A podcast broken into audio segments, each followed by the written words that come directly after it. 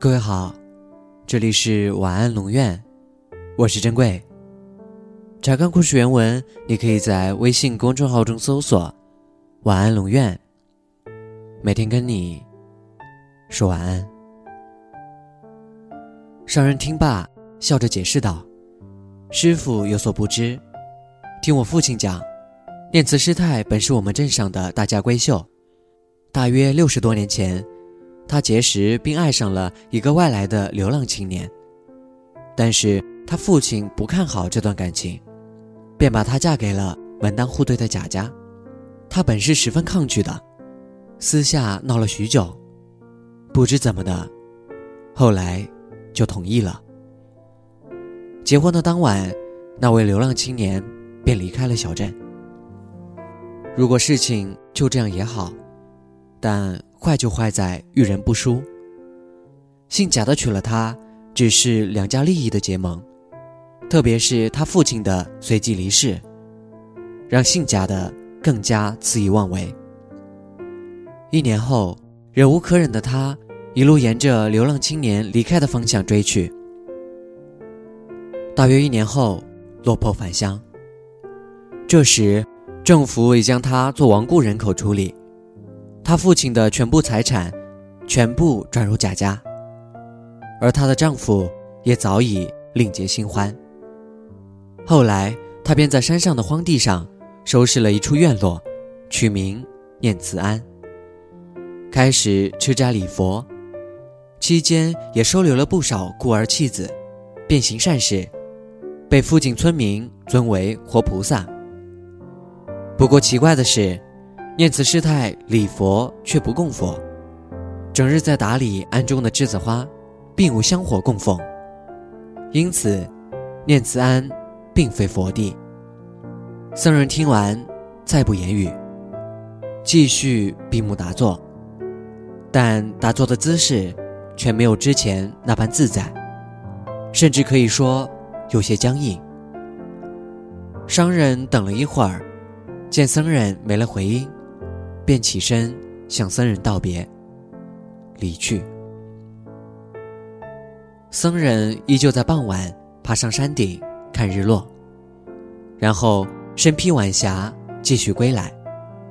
只是这一晚僧人归来时，已是深夜。之后似乎什么都没有改变。僧人早起看日出，傍晚看日落，白天。打扫庭院，晚上静默而眠。有人说，僧人参透了真谛，因为那个夕阳下落寞的身影，已渐行渐远。你倘若是足够幸运，还能看到僧人微微扬起的嘴角，日子重归平静，一切都是那么的祥和。僧人想，也许。这样就够了吧。寒来暑往，又是一年。僧人的身体越来越差，时常要酸腿疼的，有时候连打扫庭院都无法起身。好在他收留了一个孤儿做徒弟，能照看他些。但是僧人每日早晚必登山顶的习惯并无丢下。不同的是，现在得徒弟搀扶着。才可以。僧人依旧在庙里行医，替周围的百姓义务治疗。一天，僧人正在为一个村民治疗蛇伤的时候，一位年轻女子匆匆赶来。她说：“她师父病重，久闻僧人懂得苗藏治病、保命奇方，即请僧人下山治病。”僧人一般是不下山的，更何况他现在。已经步履蹒跚，但是这次看来情况危急。僧人一边安妥蛇上的村民，一边让徒弟收拾下，准备下山。僧人的徒弟问了下那女子，要去的地方远不远？毕竟僧人也是老态龙钟，不可能再长途跋涉了。若是路程太远，就要找到交通工具才行。女子焦虑地指向不远处的那座山，说：“不远不远，就在那座山上。活菩萨念慈师太，你们知道吗？就是我师父。僧人身子一震，停在了庙门前，在女子的焦急的催促声中立了许久，显得十分犹豫。徒弟见僧人不肯前行，一时间也不知如何是好。良久，僧人缓缓转身，对徒弟说：“我们回去吧。”只听那女子在背后扑通一声跪下了，声泪俱下，说是师太是她的再生父母，求僧人一定要出手相救。僧人不理。颤巍巍地回到睡房，女子便跪在睡房外拜求。来往的香客听闻此事，都一同求僧人去救救念慈师太。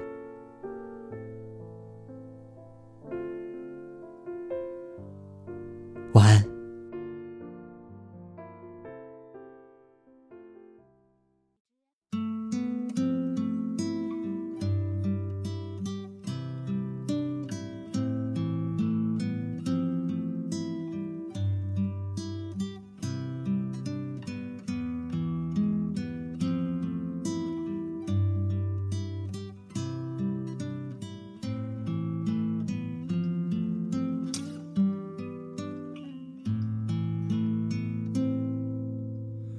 说你想在海边买一所房子，和你可爱的松狮一起住在那里。你会当一个心情杂货铺的老板娘，随着心情买着自己喜欢的东西。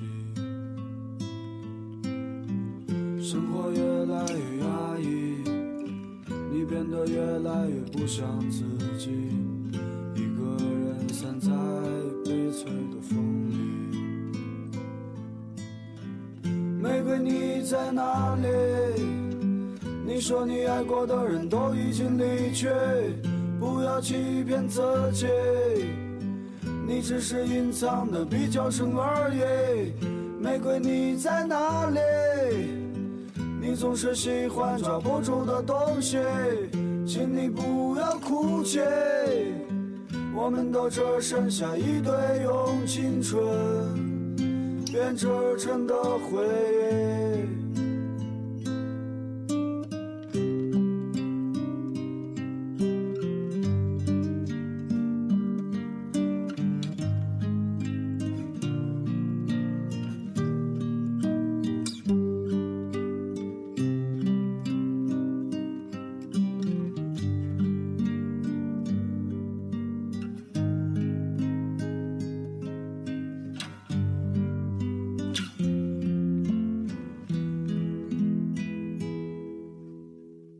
转眼两年时间已过去，